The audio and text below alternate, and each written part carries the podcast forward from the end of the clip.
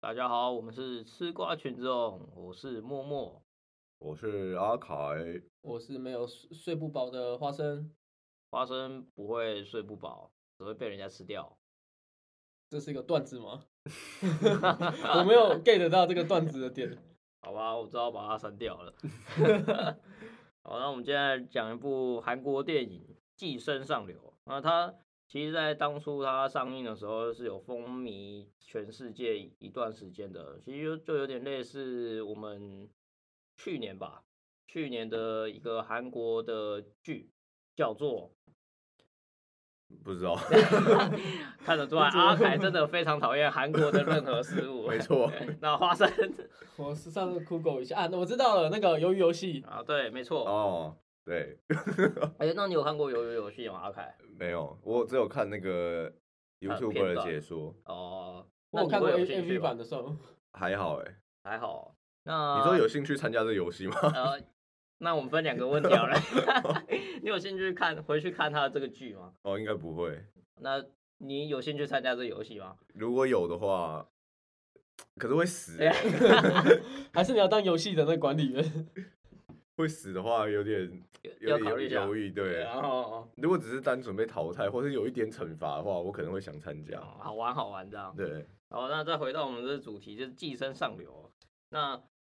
阿凯，你这部是有看过实际看过电影的吗？有这部我实际看可过，我记得你是一个非常仇韩的人，没错。那你怎么会去看这部《寄生上流》？因为我虽然仇韩，但是我是非常喜欢电影产业的。哦然后有有时候有些人就会跟我讲说，某某几部韩国片嗯真真的很好看，就是你不看会后悔，这人生一定要看的。嗯，嗯，所以我这辈子只看过两部韩国电影，哦，那一部就是《寄一生部就上是流《寄》，生上流那》，我想问另外一部是什么？另外一部是《失速列车》。结果这两部看完，我就觉得还好啊， 对对对， 我就觉得嗯说这两部没有值得我背弃我的原则啊。 《失速列车》也是风靡一阵子，没错啦。那时候大家就是很多身边人跟我讲说什么，你你不喜欢看看韩国电影没关系，但是你这一部一定要看，就是说真的很好看，什么颠覆。那时候我就还记得大家都说《失速列车》颠覆了僵尸片，哦，嗯，就僵对尸片的那种套概路啊，念嗯或那个对对对对。然后我想说真的，真的还假我的？我想说僵尸片有什么好颠覆的？因为僵尸片就是你只能演僵尸那边跑去吃人什么的啊、然后还有杀僵尸啊，对对跑跑对啊，干嘛的？就我看完之后没有颠覆啊，就是就是这样 啊。这个剧本这个哎公式我已经摸清楚了。对啊，就还是跟公司一样啊。嗯，你看《时速列车》跟《末日地战》有什么差 吗？就也都是有亲情 嘛。对啊，就是就一样的套路，剧情当然不一样，可是套路是一样的、啊。哦，哎，那花生对这两部片你怎么想？就阿凯刚刚刚讲完， 《失速列车》我没看啊，所以我哦，不是知不是也道算你。没看啊？鱿鱼游戏我都没看，我是我基本上韩国的好像哦都是你看很冷门的吧你。也没看就对了，你们两个对啊都没有仇看海就啊对。我是没人找我去看，我就不会看了。哦，我还以为你要说好想赢韩国。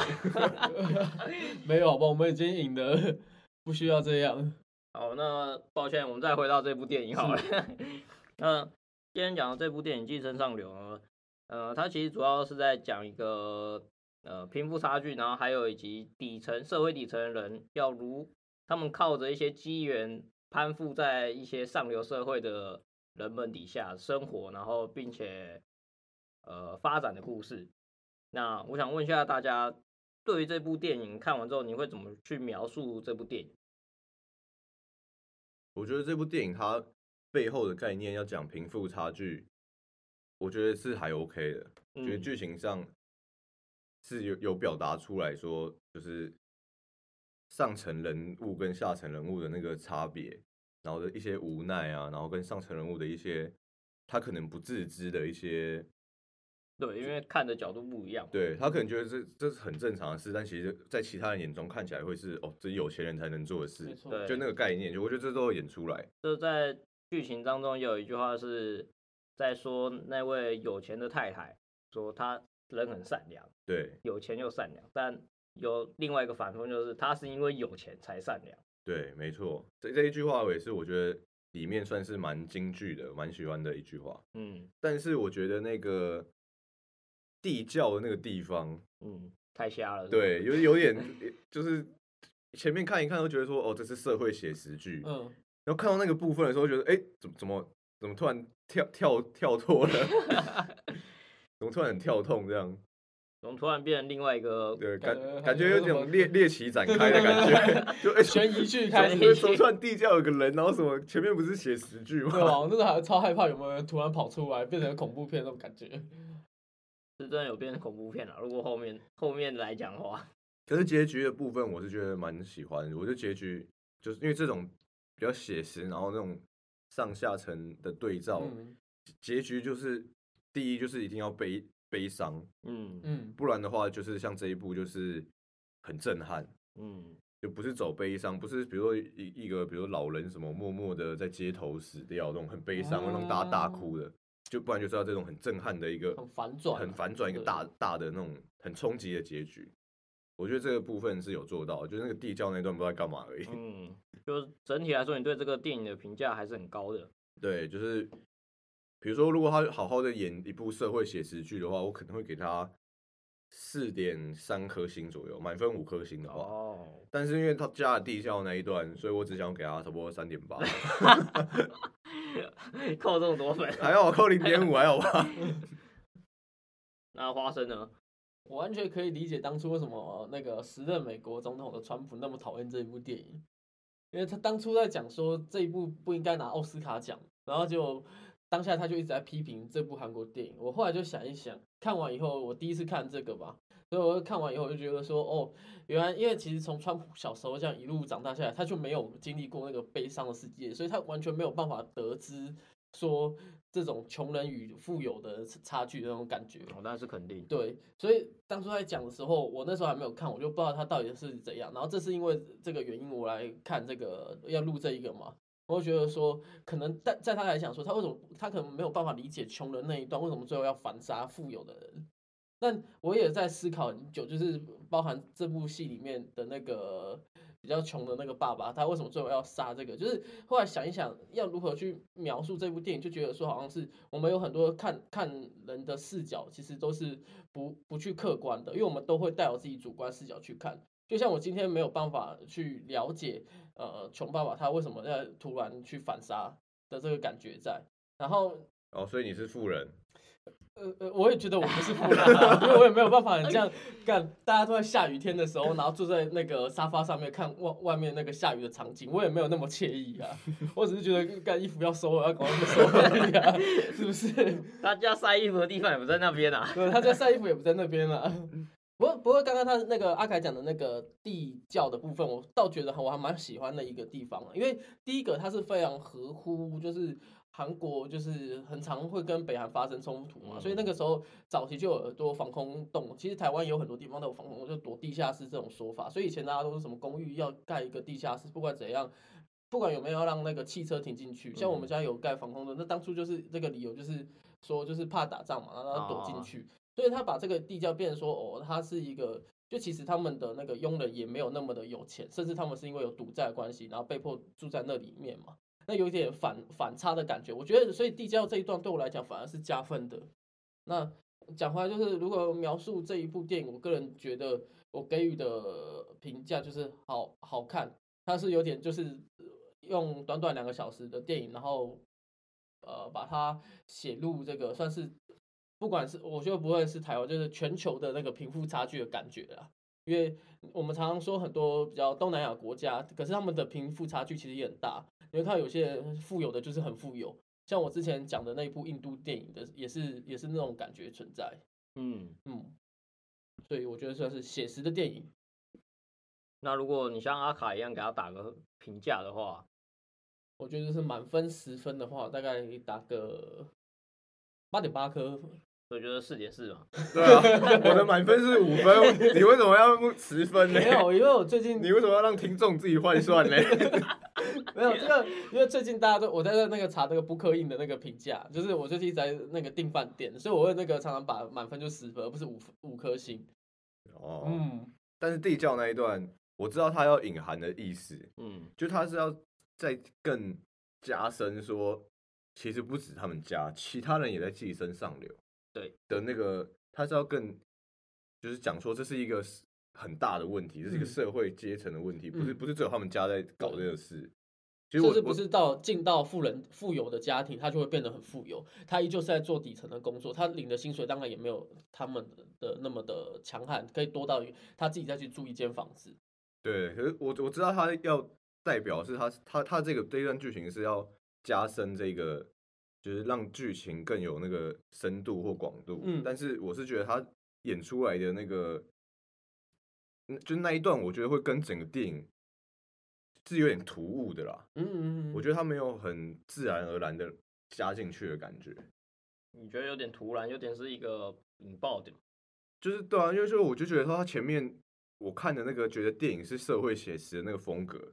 就是到那边怎么突然变成，然后很猎奇的展开，就大家突然在地窖，然后好像大家还在那边打架什么的，就是就怎么哎怎么突然变成这种有点无厘头的感觉，嗯怎么还打起来了，然后那边拉拉拉扯扯，不知道干嘛。但也是因为前面大家的态度都不好，尤其面对的是那个把你解雇的那个人，你懂吗？就是我我这一生为了这个家庭奉献，我为了这个工作而奉献，结果我有一天被解雇，结果居然是你的原因，结果你现在有把柄了，我当然要想办法去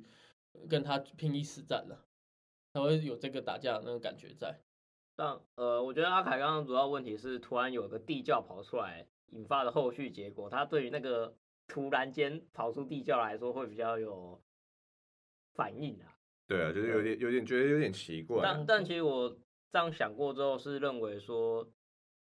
要是没有那个地窖的话，会很难把这个故事写成悲剧故事。那他如果没有地窖，正常的流程下去，可能就会变成说，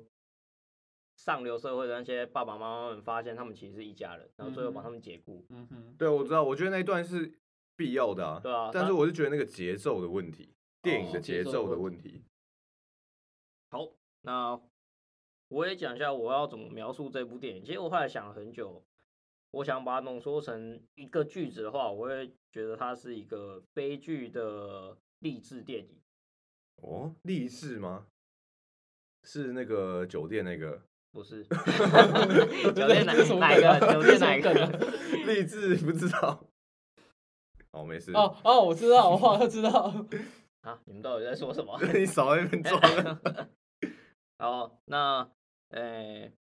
为什么我会这样讲？是因为悲剧其实大家呃看这个剧情的结局就，其实很很感受到这是一个算是悲剧的环节，因为有人死掉了嘛，对，嗯然后这个谎言也被破局了嘛，然后原本生活的好好的家庭被破碎了嘛，那啊，再说为什么会是励志，是因为其实，在最后的最后，男主角是算是一个他的目标吧，他未来的目标就是他要把那栋房子给买回来，让他的爸爸可以在那栋房子自由的走动。嗯，所以就以一个底层社会来说，就是一个梦想，或是他的一个将来要实现的愿望。那同时，他也是用一个直接用一个画面来演示了出来。虽然他最后是他还在，其实他还在那个底层社会游走中，只是他未来有这个目标，所以我反而是一个呃鼓励这些底层社会人们不要放弃希望，就努力向上的那个发展这样。对，就就是等于说他受到了这一一系列的事情的冲击之后，他反而有了那个努力的目标，对想要实践的事情。那当然，如果只是用这一句话来表达这个电影，还是有点太过简单了啊，因为它剧情内涵的东西实在太多了。那我们接下来就想要讨论一下，就是如果你跟电影的那个主人公一样，在那种社会状况下的话，你会怎么会？你要怎么去生存下去？可是如果以电影的这个状况来讲的话，我没有 get 到说为什么他们不能讲说他们是一家人。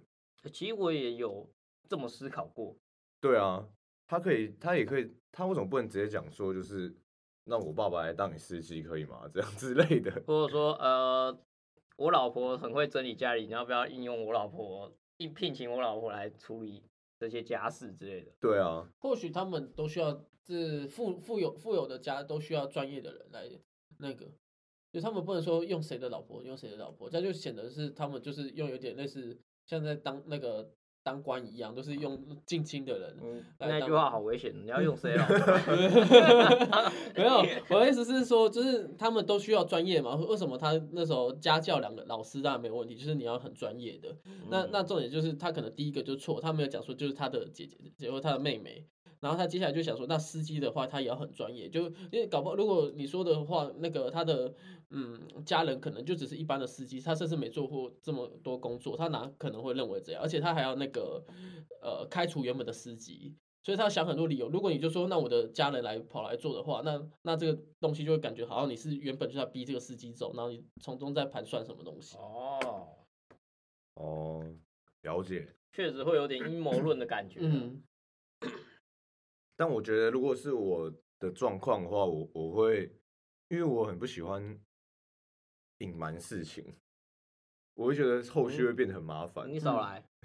怎么啊了吗？那个远距离恋爱就是说什么要把全部都隐藏好， 天衣无缝。 没有，那个是，那是有必须要做的时候，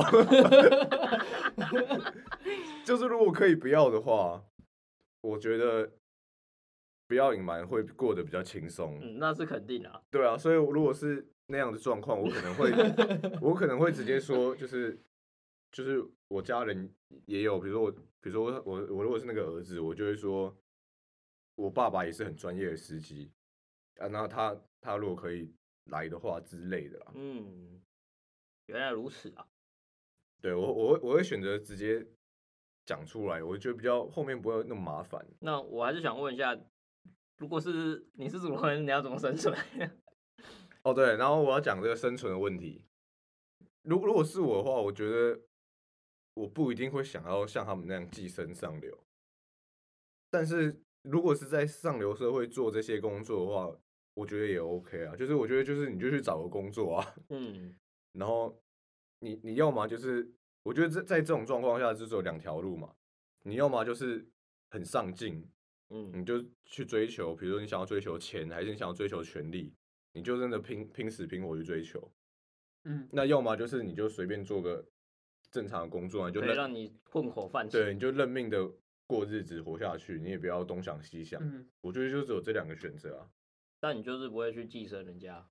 就是就是，如果我去当有钱人家的司机的话，对我来说那就是认命的那一条路，哦我不会觉得说你是就把我自己我的要去事情寄生他们干嘛的。哦因为其实这个电影整数来讲的话，就是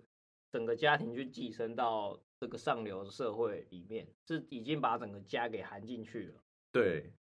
可是对啊，所以对我来说就是就是大家去就去好好找一份工作，嗯，不一定要大家都寄生到他们家去，哦就是每个人都找工作，那其实我们这个家就有三四份收入了。是，这其实基本上也是台湾社会目前的状况，并不会有这么夸张的一个谎言而存在。对啊，那当然是因为它是电影，所以它必须要有一点那嗯个比较有戏剧效果的。嗯啊，我是说，如果以真实的状况的话，我就会觉得说，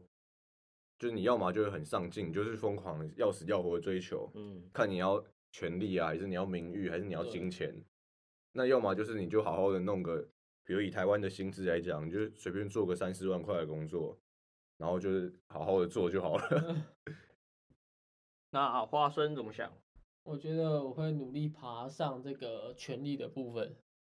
权力比的方游我戏今天我今天把它想成就是反正富有的人会把假设郭台铭也好，那我当个他的司机，我会想办法努力的游说自己，然后到最后去选个议员啊，哦然后选个立委，这个我觉得是一个，因为我自己在做这份工作，我只能领这个基本的薪水嘛。那你说我如果跳到外面的话，外面的薪水可能很困难再爬，除非要创业之类的啦。不然以这个大环境来讲，就这部电影也是这个大环境都不好嘛，就是很贫呃贫穷人就很贫穷啊，富有人就真的很富有。所以我的话就会跟富有的人自自我推荐，就说我在某个时间点会跳走，然后你可不可以扶我一把？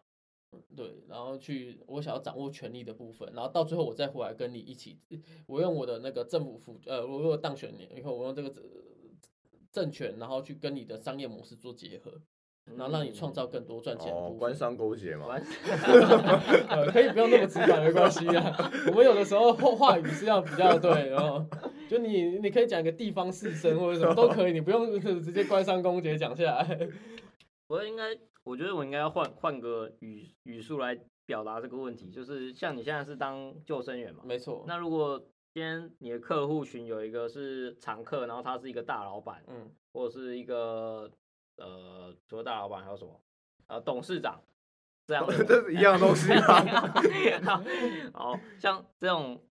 这种人员，然后有在你那边当常客，在那边游泳的话，你会去跟他攀关系吗？我会聊天，但不会攀，因为就不会聊，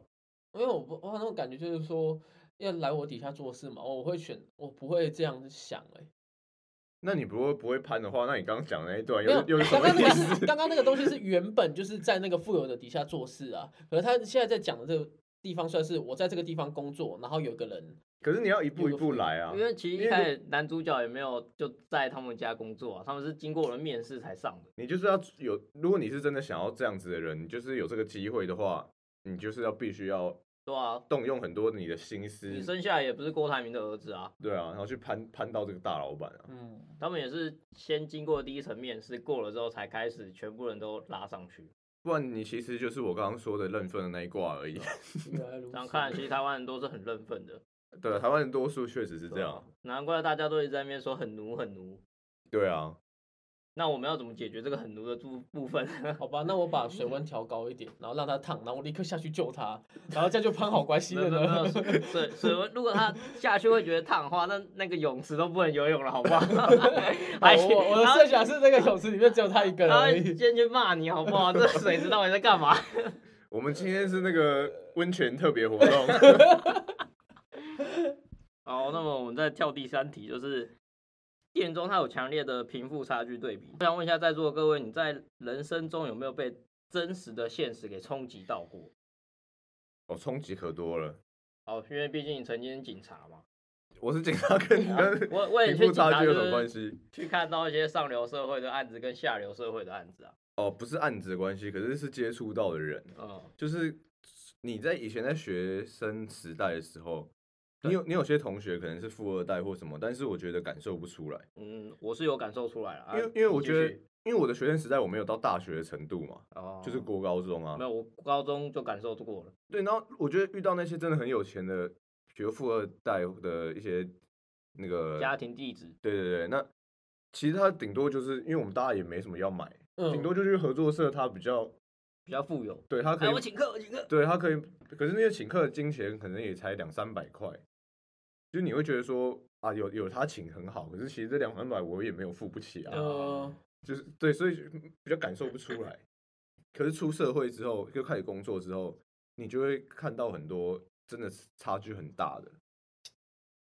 就是真的很有钱的人，就是你就会感受到真的有那个差距，而不、嗯而不是以前那个，两三百块的小吃，对我我我我只买十块的麦香奶茶，他可以买嗯二十五块的罐装，嗯哼，对，可是你就感受不出来啊。 是啊是啊。 可是出社会之后就是感受很多，那有没有真实的，就是你当下体悟到这件事的瞬间？我这这很多哎、可是我觉得都没有到很冲击。那有没有让你很印象深刻的？我那我先来讲一个，我听过有一个身边的人，哦，就是他是算他不不是真的那种像我们说郭台铭那种，反正就是有，但就是是小在康哦在对，但是在我们的观念里面，他已经算有钱了。小康家庭，对，那他买了房子之后，哦，他自己去买房子，对啊，那那是 有钱，超有钱的那对是，有可钱。对，可是他我的意思说，他不是那种像就是真的有钱哦到可以买哦可以买好二十几二的间哦，对他就是哦买了一间这样的那一种，他算在我们观念里算有钱的。对，然后他那一间大概有四五十平，哦，有钱， 钱有钱，好 继续。结果他在他的房间里面弄了一面墙是金箔 的，然后我就想，我就那时候 去，神经病的我那时候去的时候我就想说，这个这个这就是这有钱这人。这个装潢有什么意义吗？ 为什么要弄一一面金箔的墙？ 没有，搞不好你能想象他如果今天拿蛋糕盘那个吃，然后就拿那个金箔去削一点出来，上在放在那个蛋糕上面，然后他的家具什么都一定要用什么。桌子要用大理石的、啊，然后大理石还要自己去选，说那个石纹啊怎样的。太高纲了吧？对，就是我，就是我们完全没办法知道他们的想法，就是这个，就是真的有差距。他们会觉得说，我的生活就是要有格调、有品味，嗯，但我们就觉得说，去 IKEA 随便买一个组装的桌子就好，比如说这一边吧。 真的欸， 就是会。可是这这其实也不是到真的说，好像对我有什么很大的影响。可是就是你会出了社会之后，就会常常有这种冲击，说虽然是小冲击，可是会有很多个很多个这样，一直充斥在你的生活中。嗯，那你有反过来遇到很穷很穷的这种吗？哦，很也是有，但是通常我不会特别在意他们，哦，我因为我会觉得我要往高的人看， 嗯， 因为像我当警察，绝对看到过很多，就是比如说流浪汉也好啊，或者哦是一些再去山里嘛。比较 破碎比比比较穷或者是破碎的家庭，啊，我都看过很多。可是就是我我不知道这是这是这算不算我问题啊？这样讲起来好像我很 冷血。 对，可是我不太会，就是比如说这个这个家庭很很有问题，然后。就可能就是因为钱的问题嘛，是没啊没钱管教小孩或者什么，就是为了工作没办法管教小孩，价值观什么就变的得很破碎那种哦。我就会觉得我处理完之后，我就就其实其过实我去了我就忘记了，对。哦可是像刚刚那个什么金箔墙啊、大理石桌子 这种事，我就会记得说，哦，有人是这样子在嗯太生活夸的。张了。对，我啊就觉得说，哦，原来这世界上有人的生活是这样，他嗯会追求品味什么。如果我到那个我我层我会级，记我也得可能会这样。对，就是我会记哦嗯得说有这些人。可是那可是比较比我差的人，我会觉得，就是我我看过，我会就会我会特别记对比较不会记在心上啊。哦那花生有这种冲击过吗？冲击过就是在之前那个豪宅上班的时候，那个在泳池上班的时候，然后那时候保全拿了蛋糕，然后就说我我们来分一分吧，然后我就随口问了说。哎，那这蛋糕是我们这保全里面谁过生日嘛？就没有，他说是住户分住户过生日，哦，然后那个蛋糕是完全没有动，我就想说，所以他们是买好几个蛋糕，然后分给我们保就是保全这一块的物业公司这一块嘛啊，蛋糕上面有金箔吗？ 没有，但是有三 D 猎鹰，哦， 三 D 对列印，三三 D 猎哦鹰就是最近很流行嘛，嗯就像对对对那个咖啡一样拉花那种感觉一样。啊，然后我当当下他就说哦没有，他们就是就买这一大块蛋糕，然后有三 D 列印的，然后因为他们只是为了拍照用的，他们就是要跟几个亲友拍照，然后他们就不吃蛋糕。就他们只愿意过这个吹蜡烛，可能吹蜡烛这样吧。那然后相再机先吃。对，拍照对，然后他们就完全 没有半个人要吃这个蛋糕，因为他们的用意后来我才了解，就是有钱人用意，他们为了只是那一张照片，哦，哦博而板不面是而不是为了那个蛋好看糕。这个蛋糕对他们来讲，他们丢地下一楼的呃资源回收垃圾桶，他们都是愿意哦所的，丢以厨你余就桶也是是愿意的，哦所以我们就 是厨余桶，还不是嗯所以就对。 嗯我们所以当下我就觉得这个东西让我很冲击到，因为平常我在豪宅工作，其实其实真的没有感觉到那些人就真的很有钱。嗯，对，因为在在那地段里面，这这是真的算是一个豪宅的价钱，所以可是他们平常就穿着啊、说话模式都没有让我感受到就是那种哦，很就觉得很高一高般在上的感觉，对哦。只是那一次真的有冲击到，就我一回来，然后就他们就是拍完照就结束了。然后就那个蛋糕有交鬼保全，我那时候也没多想，然后上来的时候才知道，哦，原来这个东西是他们只是为了拿来拍照用的，然后就来给我们。因为他们可能也不想要给小孩吃这种比较算是垃圾食物之类的吧。嗯，现场也没有小孩，哦，他们生日不是帮小孩庆生啊？不是，是他们自己哦大人自己庆生的、哦那种。了解对，然后对，因为他们的小孩也都大了，都已经三四十岁，不是那种对他们可能过生日是六七十岁的那种嗯爸爸嗯在过生日。所以他们其实只是要那个感觉。对，要的是那要种那感个觉儿仪。式对，感。儿对女拿出那个很漂亮的精美的蛋糕，对然后大家哇，就是哇，然后生拍生拍生日啊拍一张照对拍打卡在对对 FB，对告诉大家我们家点和乐哦。对，对然后然后买放买屁，买了那么精美的蛋糕送给长辈什么之类的对那个感觉，然后可是那个蛋把糕就形象做好。对又给丢了，然后那时候那个它上面三 D 列就是他们那个全家福的照片，嗯，然后在切开的时候，我在吃着那个人脸的时候，我是是就在想着，这样我是占呃我是驾驾有了这个富裕感了吗？我已经把这个富裕的人给打败了吗？你这个我当是下就在吃这种感觉。你这所谓我跟你讲，这就是所自谓我胜利。 阿 Q 胜利法，从纵观来看，我好像很非常的落魄，这样这样在吃这个蛋糕。可是事实上，我心里是很满足的，我只能靠这时候打败他了，把他的人脸挖烂，然后起来吃。所以最后你还是吃了那个蛋糕。当然，所以你没有那个时候听到宝你的同事这样反馈给你，就觉得干嘛这上流社会不知道在冲他小，这是不是用这种方法来贬低我是厨余桶这样，然所后以你就要不拒对，吃。保留你的自尊，拒吃。没有啦，就是还是还是哦要好吃吃一下、好吃好吃 好吃啊，对，还是真 香啊。好，那么换我来回复一下这个问题好了。其实我，呃，其实大家应该都我在前面好几集有特别讲过，就是我算是一个出身比较平平凡的一个家庭，平凡哦，不是，是那个出生在一个比较贫穷的家庭，哦 然后，所以我刚刚也特别，我刚刚也有讲说，我在高中其实就有看到很大的差距，就在于，譬如说我同学可能全身上下都是名牌嗯啊，我就是夜市货一百块、两百块那种。然后还有就是吃饭的时候，在生活上，我因为我家人会给我一个算是我的生活费用，嗯，就我平常在高中吃午餐、我买晚餐的费用，还有一些可能自己买饮料等等的费用。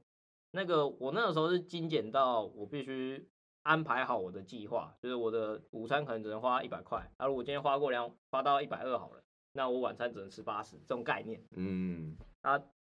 这是现在啦，啊，高中那个时候大概是七十块吧，哦，七十块等级这样。那就是因为我必须精简到这样，所以我看到别人花就是呃，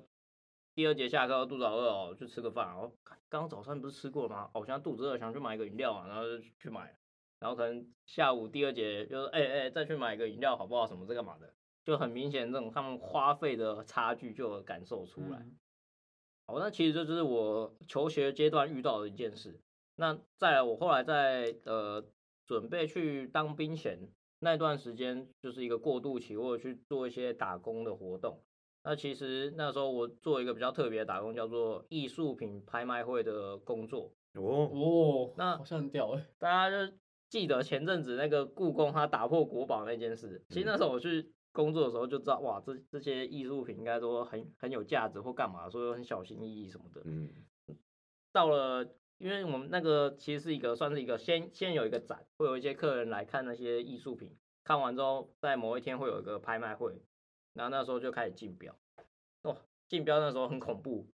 随随便一个画或随便一个浴池什么干嘛的，就有人开始喊七百万、八百万、九百万，一路喊上去，我靠，这这张我那个挂上去的话要一千六百万，哦哇，所以你有去过真的那个拍卖场，对，他就因为我就是直接在拍卖场当服务人员，然后真的跟我们电影里面一样，就大家举手这样，啊哎，对对两百万这样，对对对，就有人举手，然后上面的那个我忘记叫做是拍卖官吧，好像叫拍嗯卖官。对然后他就是说，呃，几号几百万还是多少钱的哦，这，样，原来真的有这种地方啊，啊真的有这种地方。而且夸张的是，去看那些宝物的人，通常自己都很有钱，当然然后啊他们同时也算是。我有遇到一个客人，他说对他来说这个是一个投资，因为他可能觉得这个玉镯或者是这个瓷器，如果它是真品的话，它用相对低价的价钱标到，可能过过了一阵子之后，它可以再用高价卖出。嗯，啊对有，趣那有些人就是他甚至还有说，有些那些有钱人家不懂的人，为了自己家的门面好，他就、嗯就买了几千万的东西放在自己家，这样、嗯就是为了一个，就像刚刚花生所说的，他就是为了一个形象，嗯，让别人知道说，哎，我是懂艺术的，嗯对我是有内所涵以的人，嗯我是有内涵的人。那这当下其实我也是有点惊讶，然后说，干你花个几千百、几千万、几百亿啊、没有到百亿，不好意 思，几千万、几百万，然后就买这个来装饰自己。嗯这其实干我我高中还在那边算钱，每天只有中午只能花八十块，啊晚餐只能花五十块这样。他搞不好也有算啊，他有算说三百万那个吃饭啊，然后两百两百万装饰自己啊， 就是 阔绰程度差太多了。他们那个尾数是有点多的零，对，这就是很冲击的部分，就是嗯阔绰程度、那嗯个。那我当然有遇过比我还相对穷的人，所以其实我知道我自己并不是这么的可怜，就是社会底层还有更底层的人，就是那些流浪汉之类的。但我不像阿凯，就是呃过了就过了。我我有时候会反思说，为什么他会流沦落到这个状况？嗯，那呃，通常有时候就只是自己反思而已，所以我也很难说出个所以然来。那基本上我觉得最主要就是你有没有一个最后底线退路，因为像我现在工作虽然对这个工作有一些小抱怨啊，但我至少知道我最后还可以回去做一些服务业的工作，我嗯还有个底线在， 我可以，以继续的生存下去，嗯所以不至于沦落到呃这么惨。嗯，对， ，OK，结果我就知道永远都会有自愿意这条路嘛，是只要再你再能怎理么解，惨，对啊，对就自再愿怎意么惨接都下可以去去自。愿意啊。哎、各位 有没有听到？哎、不过这边我要稍微那个更正一下刚刚默默说的话，就是流浪汉这个东西，并不是是一定是他一定是非常的贫穷到走投无路，因为也是有非常富有的流浪汉，他只是因为无聊去那个。因为最近新闻就有在报，前阵子新竹有个流浪汉过世，可是他死前还捐了大概两三部救护车，他是一个很富有的人，他只是因为真的是太已无经聊过了惯，呃是就已经不知道他的生生活模式怎样，他最后选择去流浪。他后来在流浪的时候，他有说他觉得这是最快乐的那件事情，在跟社工聊天的时候，所以他死后就有捐好几台。后来才知道，流浪汉真的不是像我们小时候看的说，他们他们不是特别的贫穷，他们有的时候真的是因为无所事事才去当流浪汉。我觉得这是一个更超脱我们的想法， 就就是是这有钱人是不知道脑袋在想对，什就么。是就更嗯更超过我们可以想象的那刚刚那个。嗯个弄金箔 墙，现在这个直接去流浪，弄进我的墙，我觉得还在我们可以试觉图得试图去理解的部分。 嗯去流浪是已经超过我们太多了，嗯是他他已经是有钱到说我已经不知道拿钱要来干嘛了，嗯，所以我才觉得说，那我去流浪去寻找一下一些可能啊，他可能觉得说我去找寻一些事情，那个已经超过我们太多了， 他已经有钱到说我不知道拿钱要干嘛了。真太的夸张了。啊好，那我们接下来问下一题是在电影中有对话说到人生不要有计划，有计划就会有意外。那我想问一下，就是如果是各位，你会习惯于计划某件事情，然后并且去实行它？那我们先不管到底有没有成功啊，那或者是你是不计划，然后船到桥头自然直的人，我当下在看这部部，就是他在讲的时候，这句话的时候，我是非常的有同感。我整个就是觉得这一部就是他这是电影整个这个金句，嗯，因为我以前就是一个非常有计划的人。哎、等一下等一下，我我想要问一下，就是这个句子的那个是在剧情的哪里啊？就是提最示一后下，呃，沙他们发现那个地地地地窖。地窖之后，然后把那个算是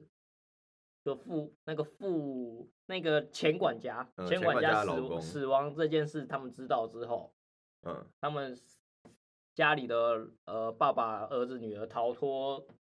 逃脱那到一楼个的酒酒就离开那个有钱人家，有钱人家之后的事。哦，OK OK，然后那个时候就下着大雨，之后他们嗯到那边之后在想说该怎么办，然后最后回到家发现家里已经淹大水，这样嗯，那哦，是我那记一我段现在有想起来了，讲那句话是在那边，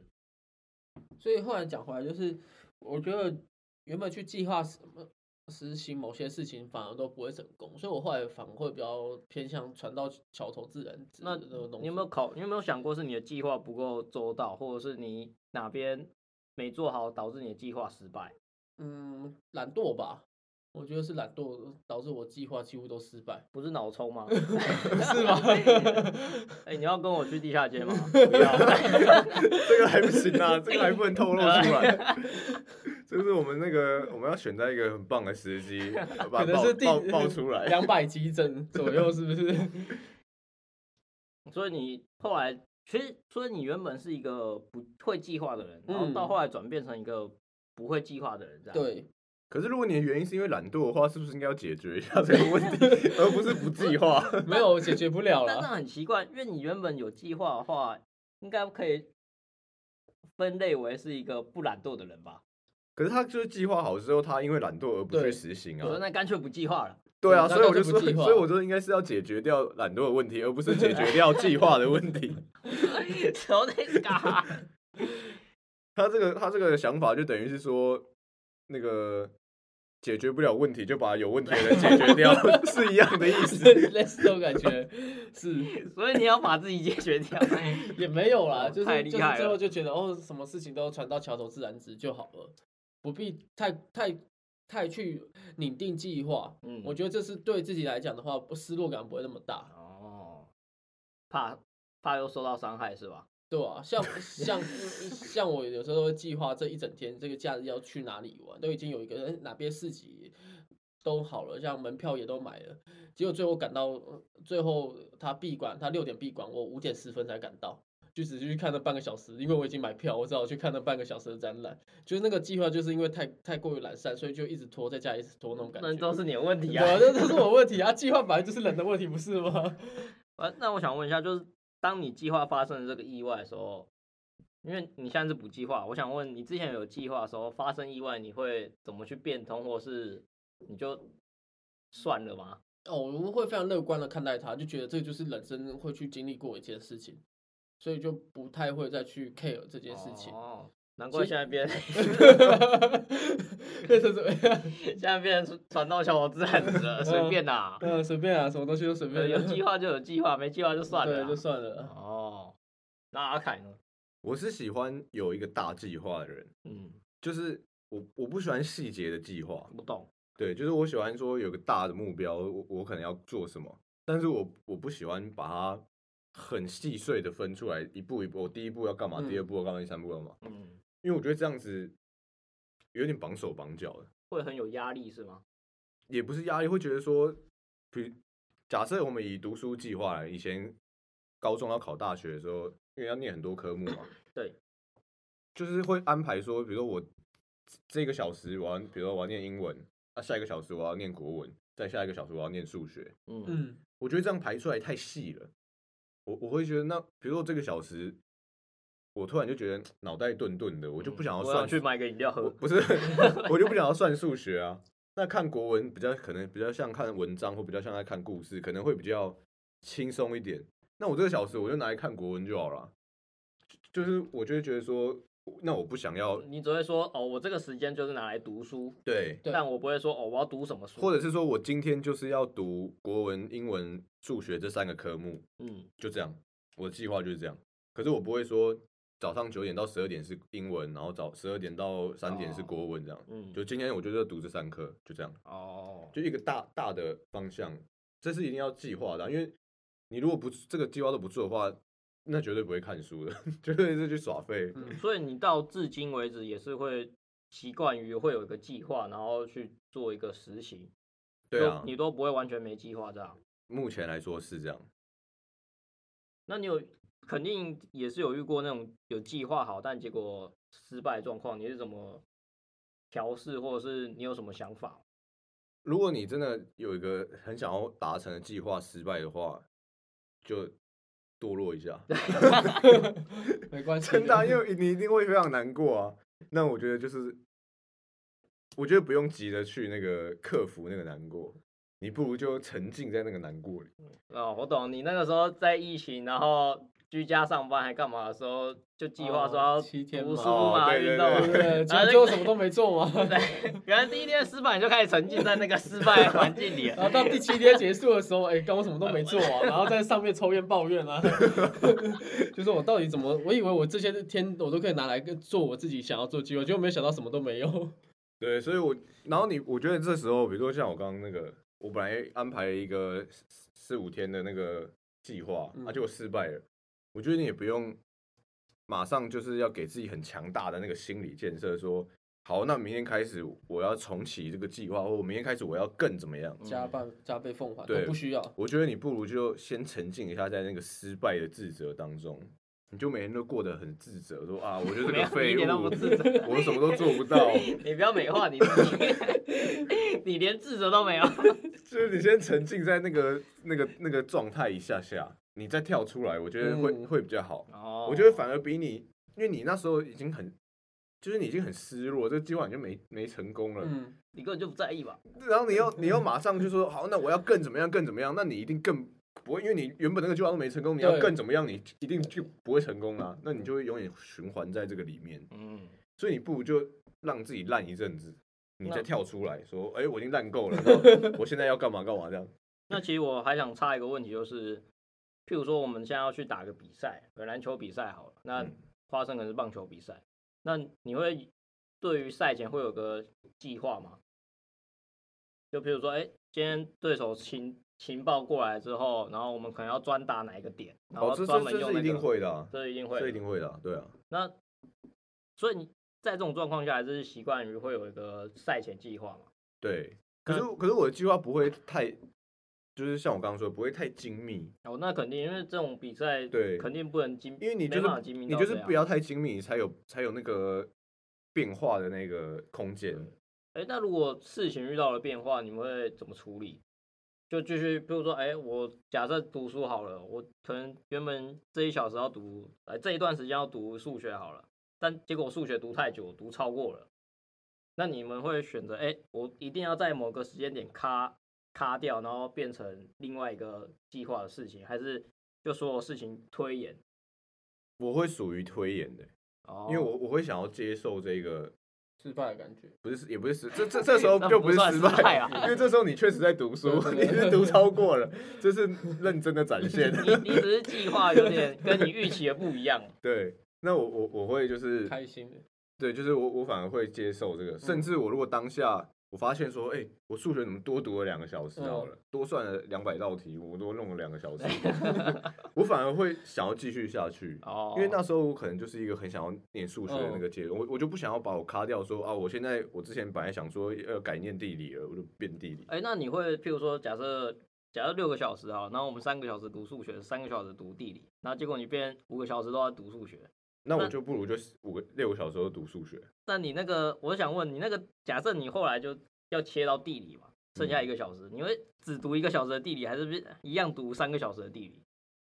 你是维持在那个时间轴内，还是就干脆就就全部都延迟了？我觉得要看状态、欸因看为状因态为啊因为我觉得我为什么我不想定太精密的，就几个小时几个小时，就是因为我觉得我很吃我自己的状态。哦，就是如如果那时候我还还有还有处在那个读书的那个氛围里的话，我可能就继续再读三个小时的地理。嗯，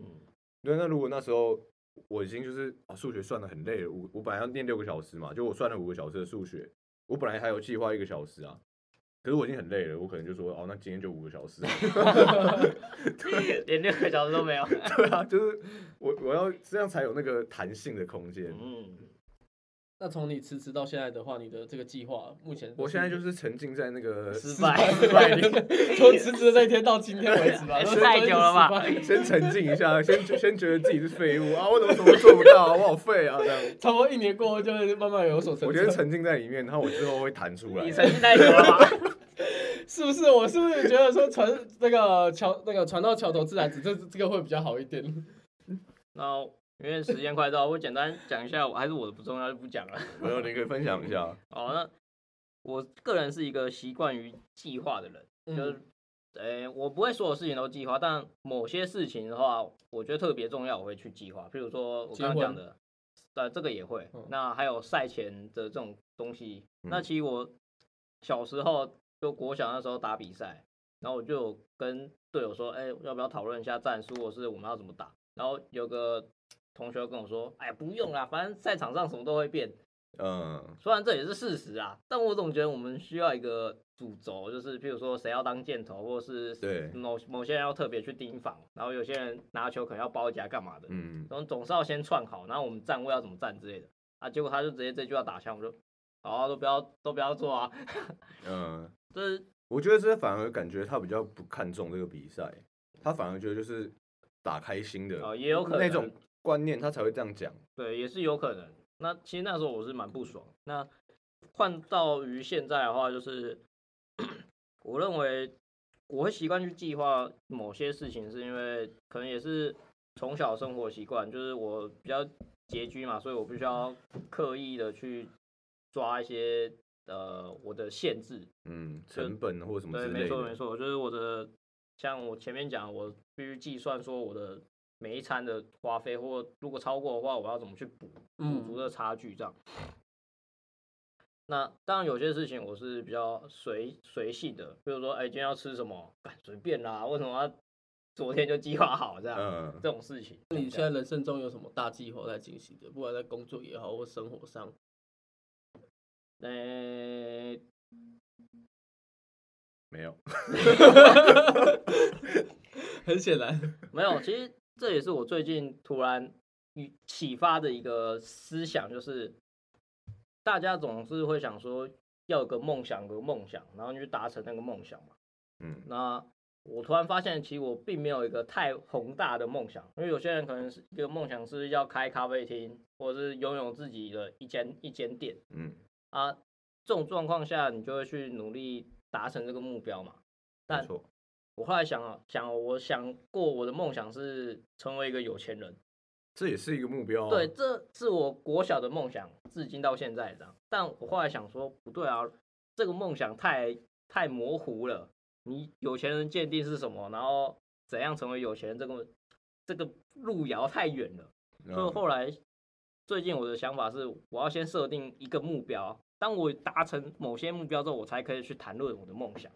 比如说你要先达到，假设存到一百万，然后可能再变五百万，再变之类的，是这样的意思吗？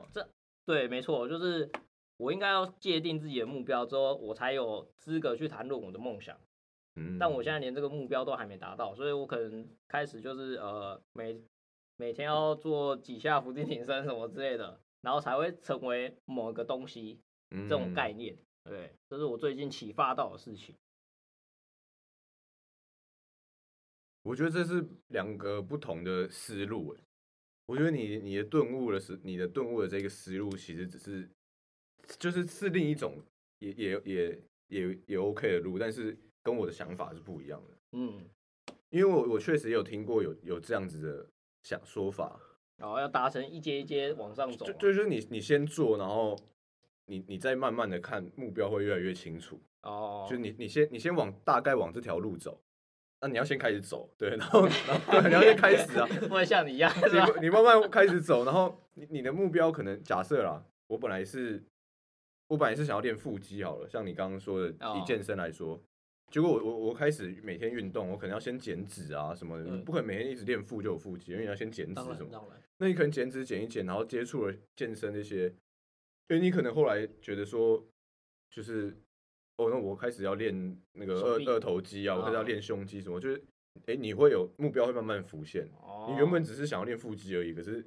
你的目标会越来越明确，因为你但开始往这边走了。但我觉得这样这样比喻有点太太狭隘。我这样用这个例子来讲的话，我觉得这样目标我就会设定为，譬如说某一个偶像明星，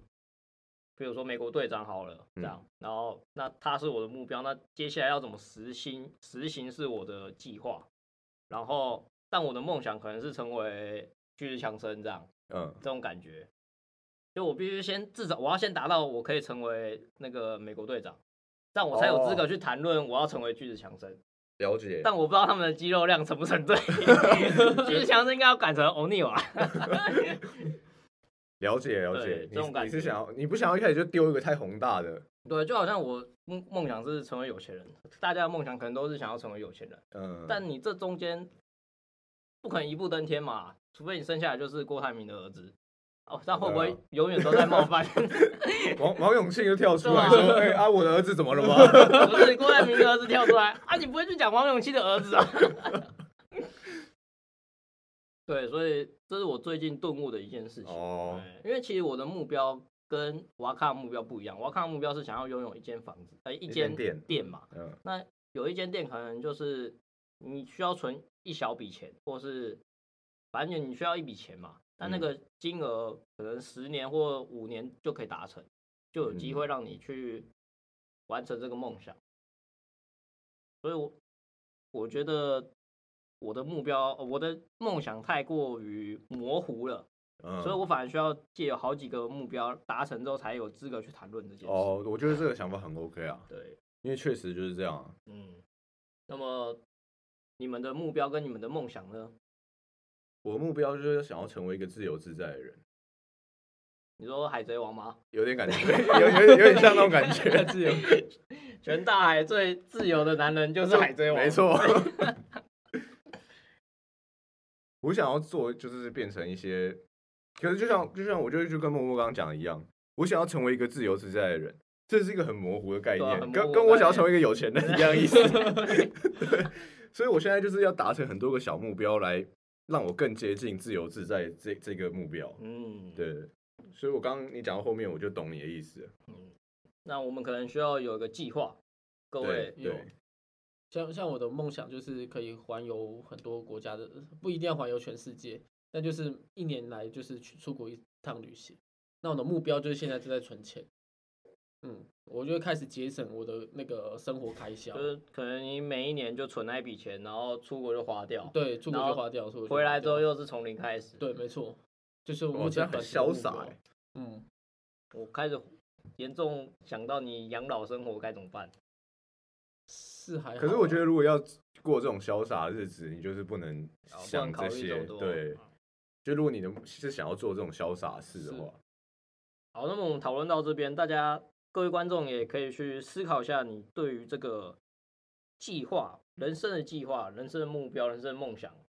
你是如何看待？你是属于那种会计划好，然后并且细节一步一步去实行的，还是你完全不计划，是属于船到桥头自然直的人？